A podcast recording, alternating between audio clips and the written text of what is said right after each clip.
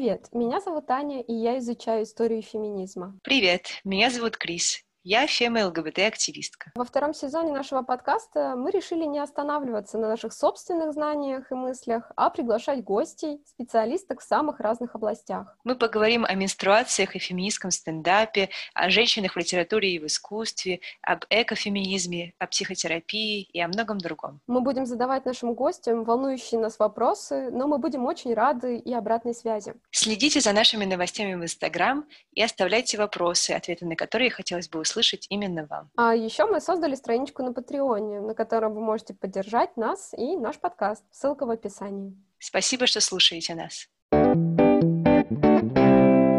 А тема нашего сегодняшнего выпуска – как организовать феминистскую выставку. В сентябре 1979 года в самоздате Ленинграда был опубликован альманах «Женщина и Россия». Авторки этого альманаха Татьяна Мамонова, Наталья Малаховская, Татьяна Горичева и Юлия Вознесенская были первыми, кто заговорил о проблемах, с которыми сталкивались женщины в позднем СССР в рамках именно самоиздатской публикации. Реакция властей последовала незамедлительно, и в июле 80-го года женщины были лишены гражданства и вынуждены покинуть страну. Эта страница истории женской мобилизации, казалось, на какое-то время была забыта. Но сегодня все больше и больше современных исследовательниц и исследователей, активисток и активистов обращают на нее внимание. Одним из важных проектов, посвященных истории этой женской инициативы, является выставка «Ленинградский феминизм» 1979 года. И сегодня мы поговорим с организаторкой этой выставки, кураторкой культурных проектов Олесей Бессмельцевой. Привет, Олеся. Спасибо большое, что ты согласилась с нами поговорить и рассказать про то, как организовать феминистскую выставку. Для начала давай познакомимся. Расскажи кратко о себе, чем ты занималась, чем ты занимаешься. Считаешь ли ты себя феминисткой? И если да, то к какому течению относишь? Да, Аня, спасибо тебе в первую очередь за приглашение. И вообще я очень рада нашему знакомству. Это тоже тут проект не последнюю роль сыграл. Кто я и чем я занимаюсь?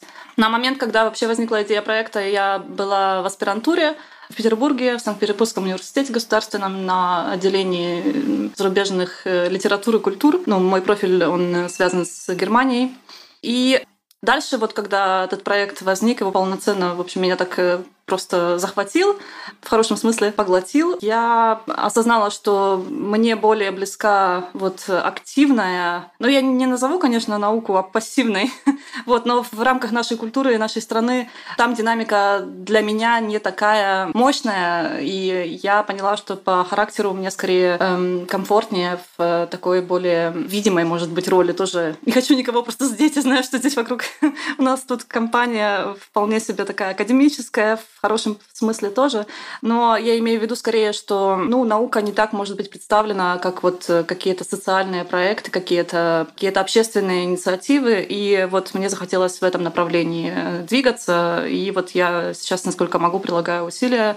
И пока что на данный момент я здесь, в Петербурге, курирую культурные программы Гетто-института. Про феминизм, вопрос про то, считаю ли я себя феминисткой.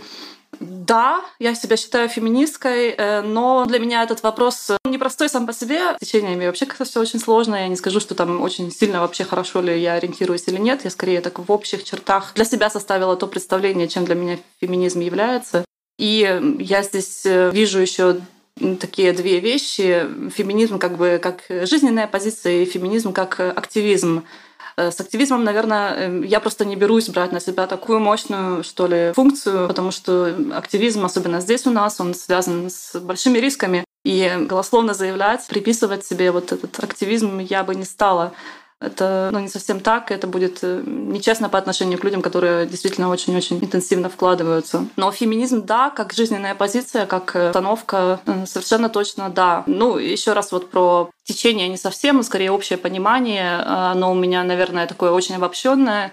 То есть э, я вижу в этом проекте феминистическом идею такого рода равноправия не по уравнению, не по уравниванию, а по тем возможностям, которыми должны бы располагать вот, в общем, максимальное количество людей. Вообще все бы люди, конечно, по крайней мере, вот исходя каждый раз, конечно, из очень индивидуальной ситуации, но чтобы возможности никак не ограничивались тем, в каком ты биологическом роде, поле и так далее находишься, и чтобы культурные ограничители связанные уже с гендерными какими-то фиксированными представлениями, тоже никак, ни в коем случае не стояли на пути у людей, в общем, неважно, к какому полу они биологически относятся или вот, ну, вот в таком смысле.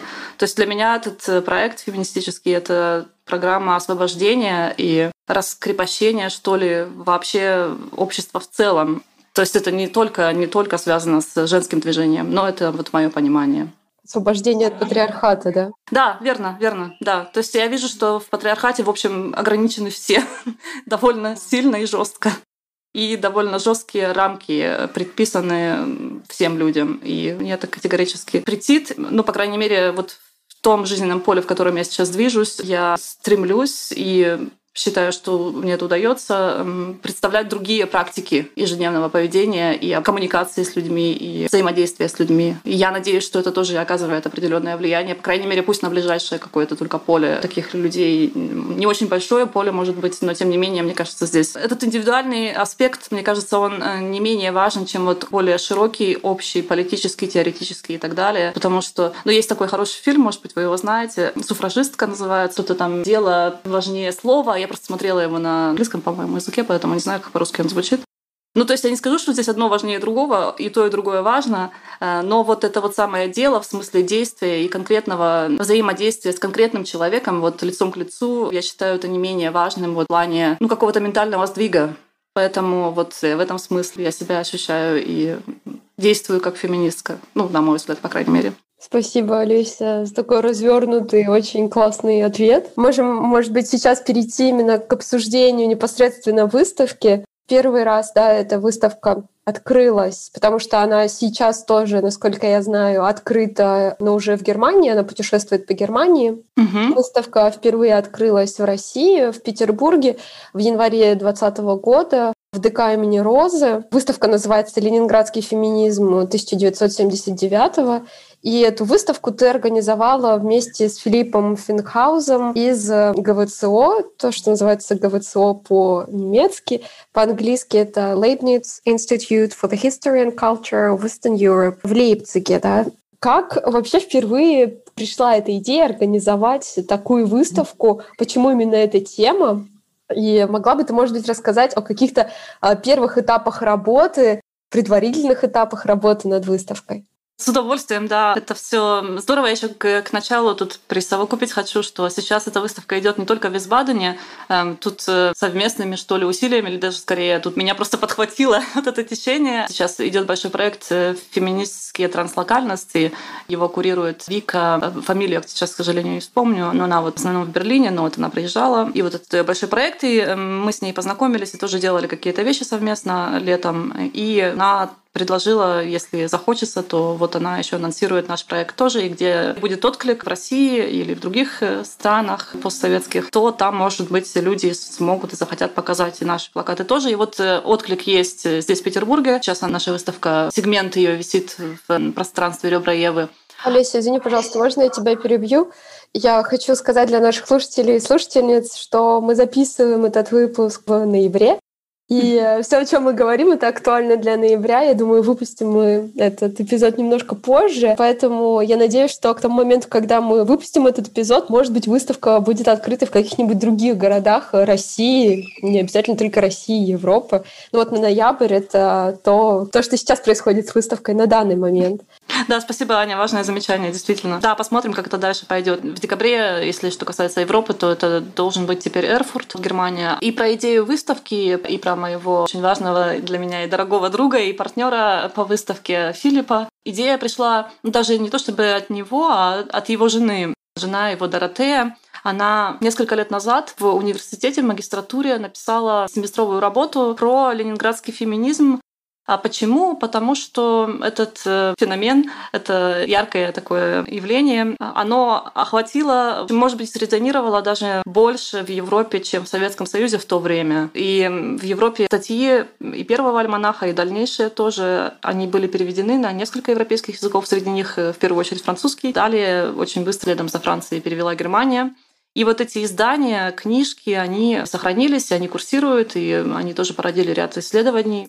И вот э, такую книжку прочла Доротея и написала свою вот небольшую работу, где она вот собрала, в общем, первый базовый материал, а также там имена людей, вот, к которым далее можно было бы обратиться, если бы вот эту идею дальше как-то развивать. Дальше что происходило? То есть Доротея в свое время когда-то прочла эти статьи, эм, и они ее шокировали. Она показала их своему партнеру в тот момент и далее вот мужу Филиппу, и они оба такие увлеченные путешественники и бывали во многих э, восточноевропейских и азиатских странах тоже. Причем, ну, они разговаривают на нескольких языках, в том числе довольно хорошо по-русски говорят. Они стремились как-то ну, глубоко войти в культуру, то есть побыть подольше на одном месте. И Филипп э, был на тот момент лектором ДАД, это такая служба академических обменов Германии, очень известная.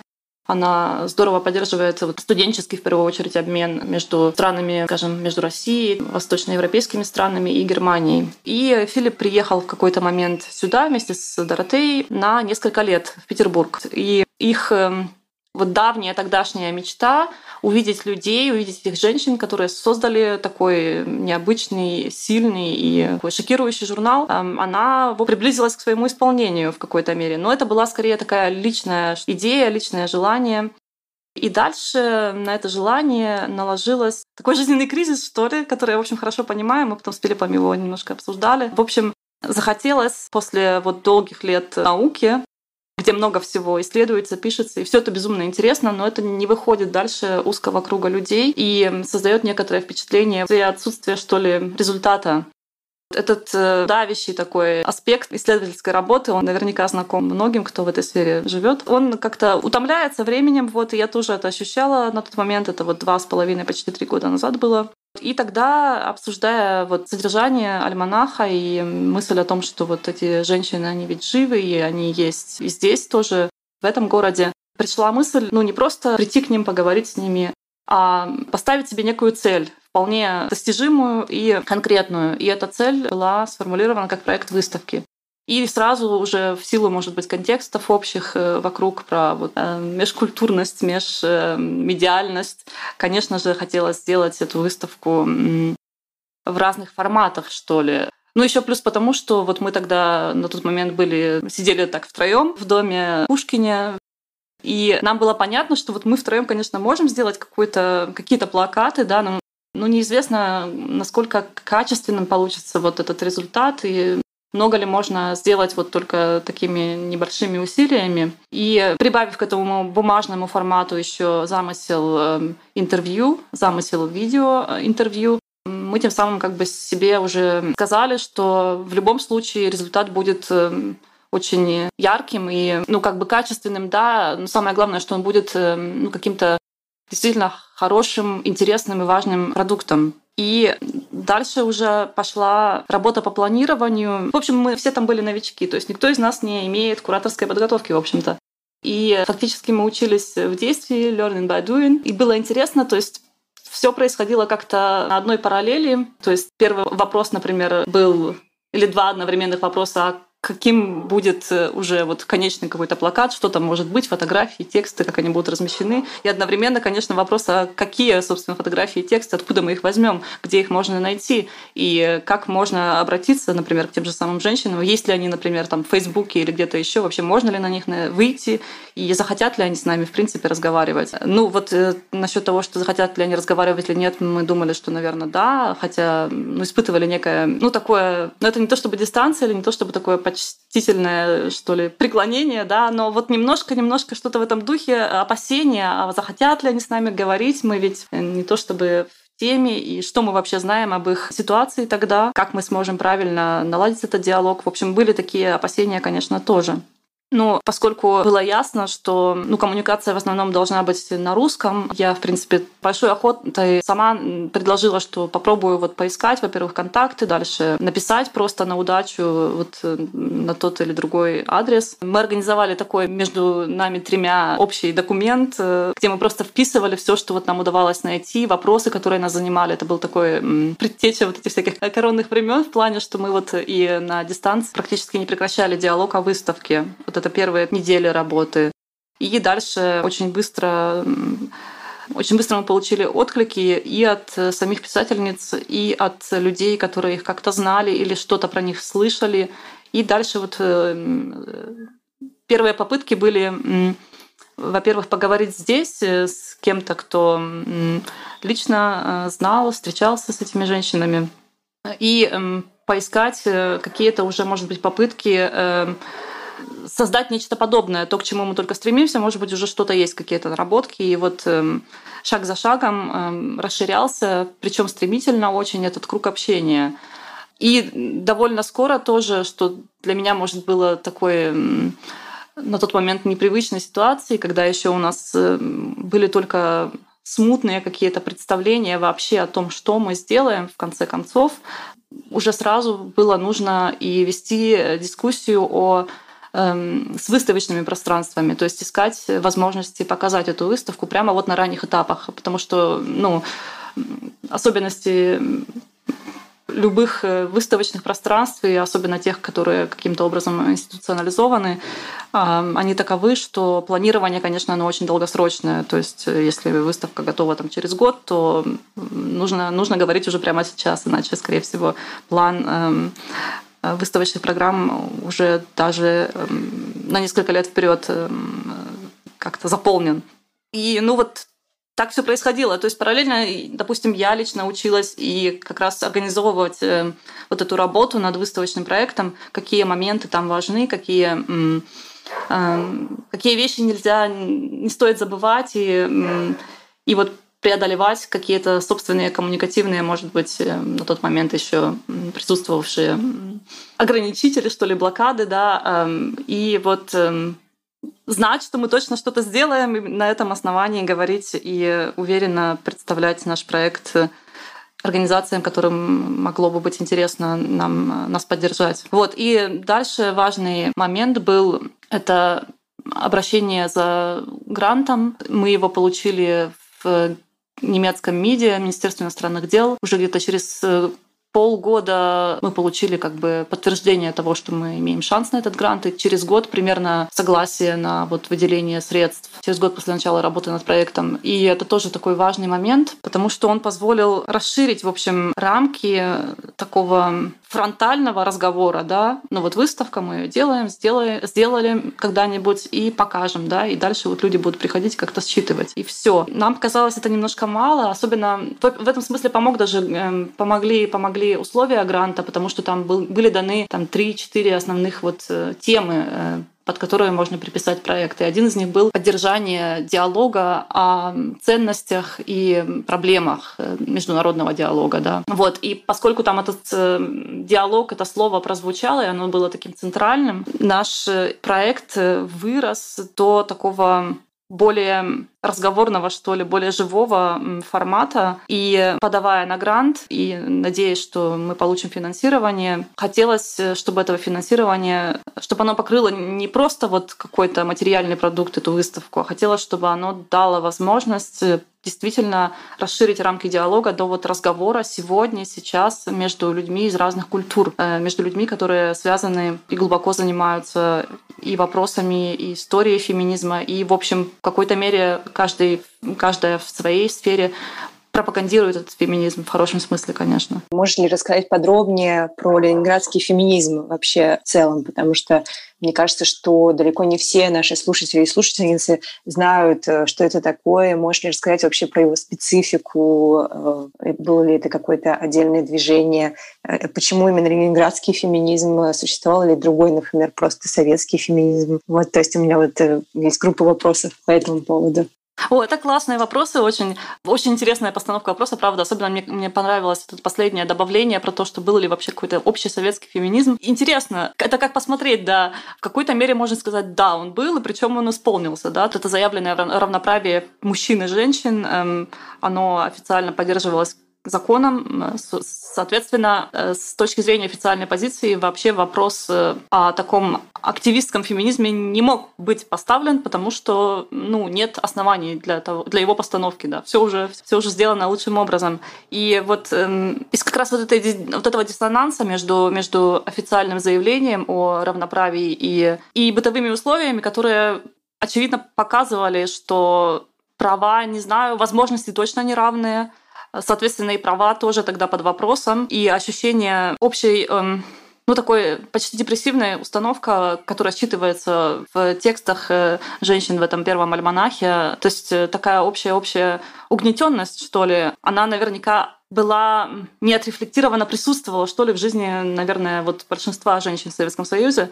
Но вот, вот этот э, неназванный, что ли, спектр проблем, которые связаны именно, именно с тем, что вот э, ты женщина. Это, наверное, ну, блокировало, в принципе, какую-то возможность дискуссии на, эм, на тему именно женских сложностей в эм, советском быту. Хотя, с другой стороны, тоже там интересный момент. Вот в 75 году сам альманах появился в 79-м, э, а в 75 году это был Международный год женщин. Я не знаю правильно, как он назывался, и наверняка вы лучше ориентируетесь в этом. Но вот, вот этот эм, э, момент, э, когда вот был акцент поставлен именно на, на ситуации женщины в любой, в общем-то, стране, он вызвал даже и в официальной прессе, по крайней мере, я слышала об этом советской, вызвал такой, э, такой резонанс, что какие-то вещи действительно там назывались. Они там э, скрыты за этим жутким советским языком, но тем не менее они там есть э, похожие, похожие проблемы, которые потом открыто и прямым текстом называются в статьях э, женского альманаха. Он возник в 1979 году, этот альманах, хотя замысел существовал эм, уже где-то лет 10, наверное, вот э, жил в голове организаторки этой инициативы Татьяны Мамоновой по ее рассказам и по хроникам, которые она нам потом в какой-то момент предоставила. У нее была тоже своя предыстория, она читала много литературы французской, вот этой феминистической, левой, через, э, благодаря своему знакомству с консулом. Мне сейчас немножко неловко, потому что рассказываю, Аня, какие-то вещи, которые ты лучше меня знаешь. вот. И, в общем, зная этот контекст французский и зная о том, что есть феминистические журналы, публикации, Татьяне хотела сделать тоже такой женский журнал. Женский журнал не в духе работницы или крестьянки, а в духе вот именно такого политического социального высказывания, где вот говорится о непосредственно о жизни женщины в Советском Союзе, о том, как, какие там есть сложности. Но вот с этой идеей она пробовала обратиться даже как-то вот и попробовала ее реализовать и даже на официальном уровне, что, конечно, не вызвало одобрения. И дальше, я так полагаю, реконструируя эту историю, Татьяна пришла к выводу, что ей необходимо искать соратниц в кругах диссидентских. Диссидентство в Ленинграде на тот момент э, существовало уже долгие годы, и тоже оно, оно превратилось в какой-то мере в такую ну, оно обрело свою какую-то традицию, свою собственную внутреннюю динамику, что тоже придало э, инициативе женского самоздата определенную окраску и довольно быстро. Вот. И когда Татьяна стала там искать э, ну вот, эм, э, какие-нибудь э, какие-то яркие фигуры женщин, которые тоже хотели бы, могли бы написать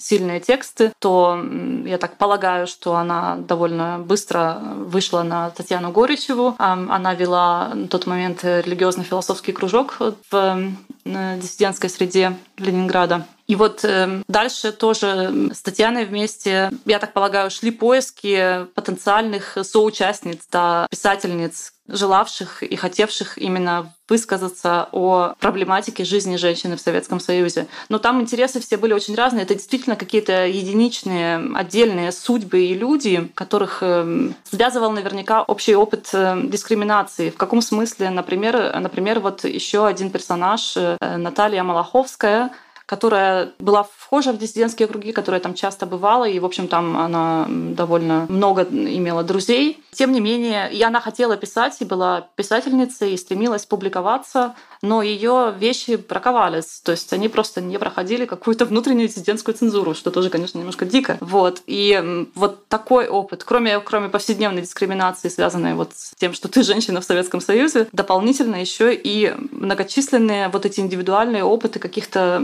последствий такого прогрессирующего патриархата под маской вот равноправной советской действительности. И вот э, я полагаю, что из вот этого общего опыта дискриминации, при том, что личная история у этих женщин довольно разные, интересы или представления тоже достаточно разные, в первую очередь представления, эти женщины эм, захотели и смогли мобилизоваться и очень быстро написали материалы или нашли эти материалы, из которых вот и возник первый альманах. Там э, мощные разрывные просто темы были. Это тема э, ситуации в родильных домах и абортариях. Это очень и пугающие, какие-то вот переворачивающие все, выворачивающие наизнанку всю эту жуткую, кровавую, что ли, сторону существования женщины в Советском Союзе. И дальше темы женщины в тюрьмах и момент э, многократной нагрузки на женщину, ее унизительной позиции в принципе в быту, в коммунальном быту, на работе, на улице. Это все э, в текстах первого альманаха высказано, причем что там, наверное, особенно, ну, у каждого, конечно, свое, у каждой свое прочтение будет э, этих текстов, но тем не менее, вот мне видится там очень важным, что этот, э, это письмо, э, написание этих текстов, оно одновременно и одновременно и такое и такой поиск, поиск средств выражения вот этой боли, вот этих несправедливостей. Одна из, наверное, первых для кого-то из писателей действительно первая попытка рефлексии вот на тему, а что конкретно э, происходит не так. И вот этот эм, эмоциональный, очень сильный эмоциональный посыл, язык, который, который еще не опирается, что ли, ни на какую теорию. Я не говорю, что они не знали теоретических текстов, но вот э, важнее было найти способ высказать и выразить э, боль от этой повседневной дискриминации, да. Вот этот язык, да, мне кажется, вот он эм, настолько необычен и эм, вот несет этот заряд, что ли, энергии первого слова, то эти тексты действует, на мой взгляд, и сегодня тоже. Дальше это история первого альманаха, который был сделан действительно стремительно, очень быстро, в течение там буквально нескольких месяцев, там двух-трех, действительно очень быстро. Дальше эта история вот э, набрала очень большую скорость. Альманах очень быстро попал во Францию. Из Франции пошли отклики, и появилась возможность ну, как-то печатать эти материалы при помощи французских издательств. И дальше пошел какой-то обмен, переписка, встречи даже с представительницами французских э, феминистических э, инициатив и одновременно пошел эм, э, резкий резонанс со стороны КГБ. То есть в какой-то мере менее была реакция, что ли, среди читательских кругов, э, а больше со стороны, вот, с одной стороны Запада, с другой стороны это репрессивный аппарат Советского Союза КГБ. Приближался 80-й год, год Олимпиады. Вычислить этих редакторов было легко, поскольку они опубликовали не только тексты под своими именами, но и фотографии. Это действительно это был такой выкрик, это очень смелый жест. И угрозы становились все более назойливыми и опасными не, не только для самих писательниц, но и для их э, семей. И в этом смысле в какой-то мере удачи именно было то, что этот был э, год Олимпиады и был большой отклик э, на альманах в западном обществе конфликта не хотелось, не хотелось совсем уж э, так э, неприкрыто э, показывать истинное лицо советского государства, и этим женщинам в качестве альтернативы довольно неприятным, сильно неприятным действием предложили выехать из страны, что они и сделали.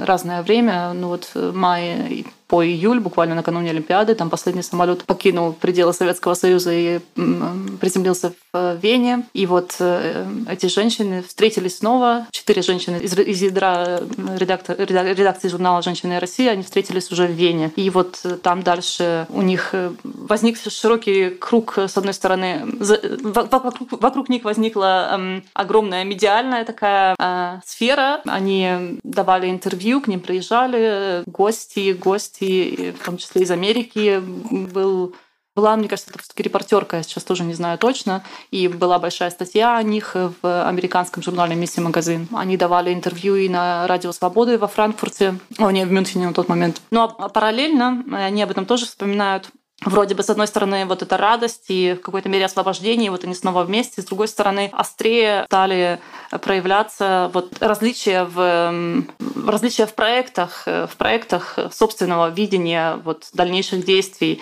и в феминистическом ключе, или правозащитном. Вот, вот в принципе, вот это несовпадение интересов, которое было изначально у них наверняка тоже, оно проявило себя еще сильнее, когда они оказались вот э, особенно близки вот за счет этого общего проекта. И дальше просто их вот жизненные пути, они разошлись в какой-то мере, хотя эм, инициатива женского журнала, ее прекращать, конечно, не хотелось, и Татьяна Горячева э, с Юлия Вознесенская, э, частично тоже материалы присылала и Наталья Малаховская, они продолжили эту инициативу уже под э, другим названием, под названием «Мария», и в какой-то мере это, этот журнал, эм, он получил уже какую-то свою, вот, э, свое вступительное слово отдельное, то есть он, в общем, в какой-то мере отпочковался. Тут трудно говорить о какой-то прямой преемственности или там непрямой. У Татьяны Мамоновой у нее у нее были свои проекты продолжения женского журнала. Она хотела делать э, вот «Женщину Россию» дальше, но название она это использовать уже не могла. И вот э, дальше были идеи сделать «Альманах Россиянка» во Франции уже.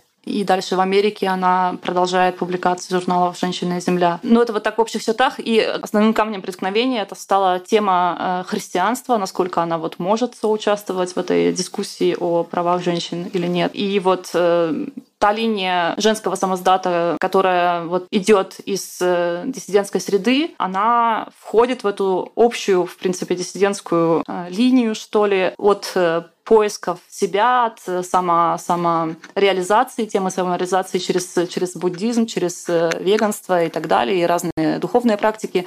Э, практически вот в диссидентстве идет такое общее движение в сторону христианства. И вот та же самая волна, та же самая, та же самая вот динамика, она происходит и вот в этом повороте от женщины и России к альманаху Мария. При том, что темы, проблемы, э, социальные проблемы и какие-то острые, очень болезненные моменты неустроенности советского общества по отношению к женщине, но не только, по отношению к другим маргинальным группам тоже, э, бездомным, тема проституции, тема алкоголизма, это все там э, в этих, в этих альманахах Мария, это все там тоже называется. То есть журнал сохраняет такую свою социально-феминистическую, в смысле, вот, не знаю, придание голоса группам людей, которые игнорируются, это все остается. Но вот, вот возникает еще вот этот э, христианский фон. Довольно необычная смесь э, и эм, ну, такая, такая ситуация, которая порождает множество вопросов. Она удивляет, э, и, но это удивление не, не, не отторгающее вообще восприятие, а скорее удивление, которое вызывает желание прочесть и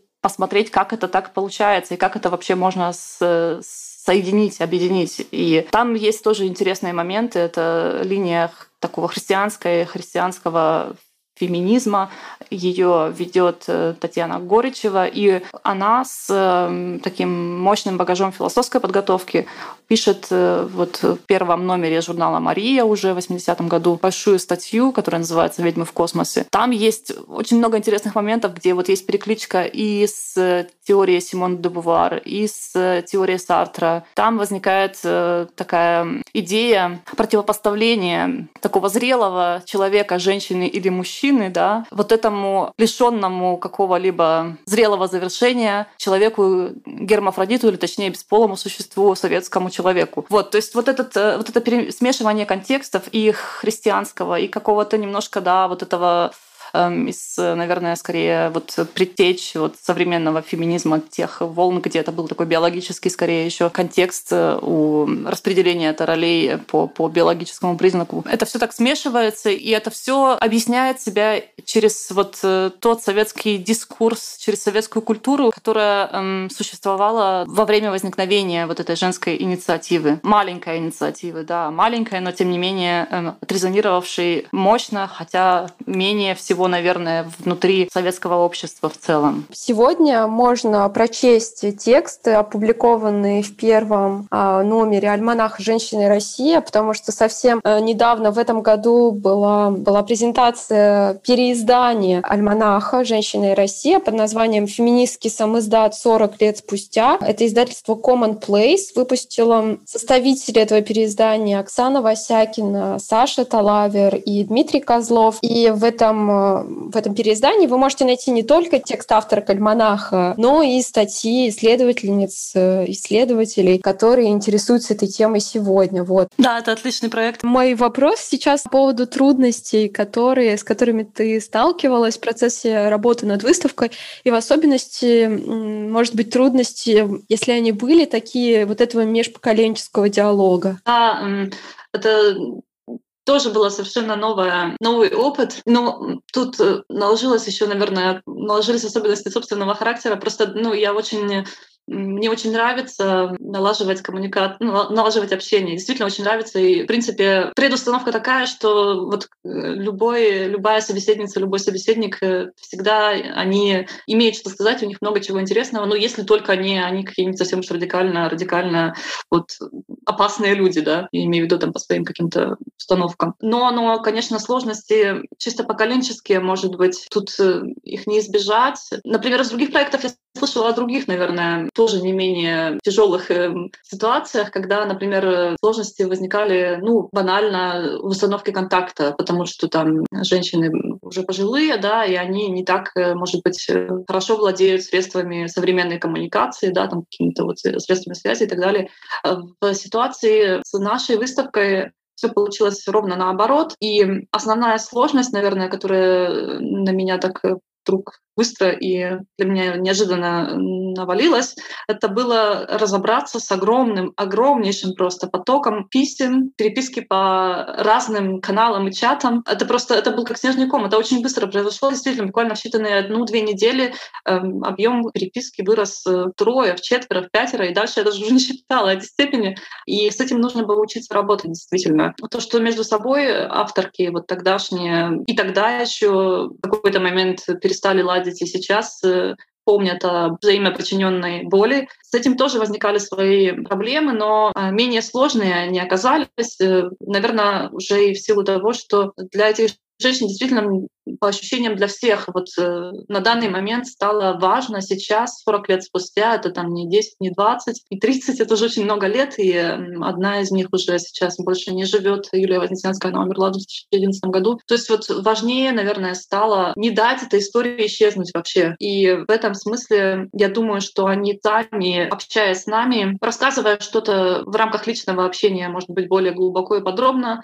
держались сами, придерживались все-таки очень э, аккуратных формулировок и такой фотографической, что ли, истории, не без эмоционального, конечно, оттенка, но такой уже не переходя на личности, что ли. Я тоже училась э, вот этой искренней дипломатии, что ли, где не то чтобы приходилось разделять, но приходилось проговаривать, что вот какие-то вещи, да, это вот э, момент нашего личного, что ли, обмена мнениями, а проект, он э, немножко о другом. То есть, например, там не будет, не будет углубления как раз в эти личные биографии, фотографий. Там же вот на этом процессе э, шло оформление, собственно, тех, наверное, тем и текстов, которые попадут вообще как плакаты, потому что там тоже стало ясно, что, например, там исходить из каких-то вот биографий личных, это будет трудно. Это темы еще открытые, эти, жизни тоже еще открытые, и с этим трудно работать вот и объективно тоже довольно нелегко. Поэтому вот я для себя сформулировала довольно рано вот такой общий ответ, что ли, или посыл для тех женщин, с которыми мы общались, который звучал следующим образом. Мы хотим рассказать историю вот этого альманаха, первого альманаха «Женщины и Россия». Вот, вот, этот, э, вот эта история будет центральной. Она важна. И вот я думаю, эта рамочка помогала, помогала выстраивать коммуникацию вот в каждом единичном случае. Оказалось, э, что брать интервью тоже нужно учиться. Я не знаю, наверное, наверное вы, вы понимаете, о чем я говорю. То есть не сразу так э, спонтанно удается найти правильную линию, как строить вопрос, как настраивать вот оппонентку на диалог диалог. И в каких-то моментах это было вот чисто физически таким более трудным процессом, трудоемким, что ли. Особенно потому, что наши оппонентки, они живут действительно, вот только немногие живут в Ленинграде, а в основном они живут все очень в разных местах Европы.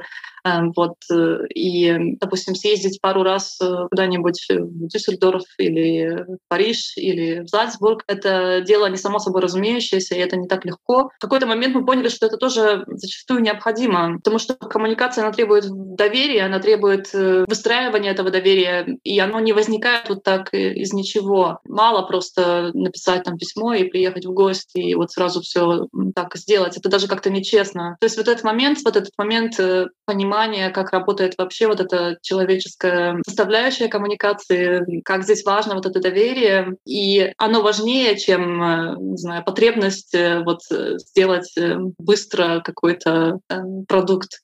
Вот это тоже был такой, мне кажется, очень важный процесс взросления, даже что ли, какого-то личного на личном уровне. И последний вопрос. Если кто-то сегодня из наших слушательниц или слушателей захочет организовать свою феминистскую выставку, с чего бы ты посоветовала им начать? Тут, конечно, зависит еще от того, какого рода выставку делать. То есть историческая выставка, у нее есть свои эм, сложности и особенности, их можно учитывать, но можно же делать и другого рода проекты, допустим, такой активизм в искусстве, не знаю, какие-то личные, личное творчество вот, показывать. Но здесь, думаю, очень важно, у нас это получилось как-то само по собой, но мне кажется, это такой важный опыт. То есть получилось так, что мой коллега Филипп, у него скорее такое образное мышление, что ли, он любит и любил в проекте тоже с самого начала он начал, начал рисовать, как будут выглядеть вот эти вот самые плакаты. Это было так немножко мне тоже странно. Я говорю, у нас еще нет материалов, как, как, ты, как ты можешь вот так вот сразу что-то придумать и решить, будет лучшим вариантом или нет. Но ему это нравилось. То есть вот эта вот оформительская часть, да, с одной стороны, вот, а с другой стороны, коммуникативная часть, то есть налаживание коммуникации. Здесь, мне кажется, важно, чтобы вот эти задачи их важно распределить. То есть, если, например, у человека есть идея, да, и образ э, вот этой выставки, то важно, чтобы нашлась поддержка и нашелся или нашлась хорошая партнерша, партнерка или партнер по выставке, кто мог бы, например, дополнить вот этот образный элемент, допустим, коммуникативной составляющей. Потому что, ну, не знаю, это, конечно, может быть и не таким функциональным разделением, да, то есть можно какие-то вещи разделить между собой, да, но, но необходимо, мне кажется, очень необходима вот эта внутренняя коммуникация тоже. То есть несколько людей, которые вместе, вместе заинтересованы и продолжают проект, несмотря на сложности, которые возникают на этом пути. В одиночку, мне кажется, это очень трудно, э, потому что, ну, в принципе, в одиночку, мне кажется, трудно очень сохранить вот эту мотивацию тоже, и вот сохранить энергетику, вот этот посыл того, что ты хочешь что-то сделать. То есть, мне кажется, важно найти хорошую, действительно хорошую компанию. И, ну, что касается исторического момента, то здесь есть еще много таких особенностей уже чисто функциональных, когда э, работа с документами и их э, демонстрация это вот отдельная тема. Я имею в виду правовую сторону этого вопроса, там тоже много всего непростого. Или, например, это уже более общая такая ситуация, связанная с грантом, например. То есть грант тоже накладывает большие и существенные ограничения или приносит какие-то неудобства. Это не только чисто такая чарити и поддержка на самом деле, потому что там есть всегда условия. Может быть, необходимо наладить связь с какой-нибудь институцией, как это вышло у нас с ГВЦО, и они хорошие, они нас здорово поддерживали, но это привносит определенный, определенный массив бюрократических э, всяких э, особенностей, и с ними тоже э, нужно быть готовой эм, обходиться, если вот искать себе финансирование через гранты. Везде есть этот момент бюрократический, если в игру вступают э, вот какие-то подпитки от эм, организации или от, э, или от государства. Вот, то есть эти вещи, их хорошо бы тоже вот идти на это на все с открытыми глазами, да. То есть, конечно, все равно это будет познаваться в процессе работы, но знать, что проект э, связан всегда с какими-то вот этими культурными, да, особенностями функционирования любого общества, с этим тоже необходимо вот э, как-то свыкнуться. И говорю, мне кажется, очень важный момент, э, решающий момент — это хорошая команда, правда. То есть вот, правда, найти людей, которые будут э, полностью разделять замысел и с готовностью отдаваться проекту. Да, ну вот такие общие вещи. Спасибо большое, Олеся. Спасибо, спасибо вам огромное за приглашение. И если что, если вдруг было очень аналогично, ну, я, правда, здесь уже вот сколько, почти три года с всей этой штукой живу. Мне кажется, меня можно разбудить, и я буду говорить бесконечно про, про эти вещи. Поэтому, эм, ну вот, э, да, ну вот такая спасибо, деформация профессиональная. Мне кажется, что это был э, очень интересный разговор, потому что мы поговорили и в целом о ленинградском феминизме, о том, что это такое, и также о выставке, о том, как ее организовывать, как вообще это все происходит. Э, для меня это было особенно ценным, потому что действительно очень часто возникает такой, ну, даже если есть какие-то идеи, а вот давайте сделаем это, давайте организуем там выставку, давайте напишем э, там статью и так далее. Первые вопросы, которые возникают, а как вообще это делается, к кому обращаться, с чего начинать? Мне кажется, что э, Олеся как раз очень подробно ответила на этот вопрос. Было очень именно, мне кажется, ценно для меня послушать, как она организовывала эту выставку, хотя до этого у нее не было особенно, как она сказала, опыта да, о том, как это делается, и понимания того, куда идти, кому обращаться, и что все это пришло уже непосредственно, когда она начала этим заниматься. Да, я согласна. Мне тоже вот э, было очень интересно именно то, как, эм, какие этапы да, есть у этого процесса.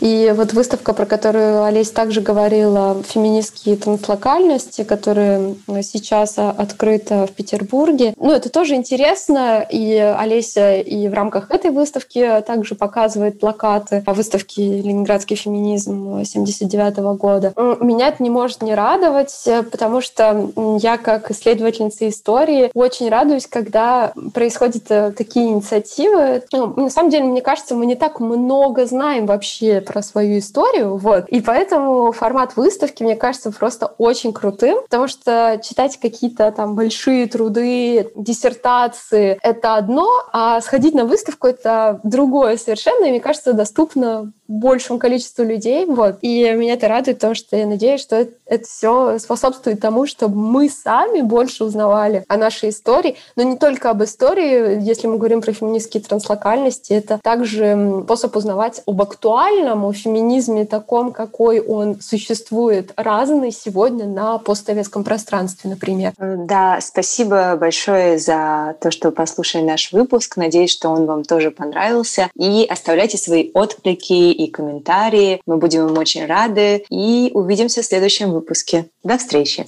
Пока.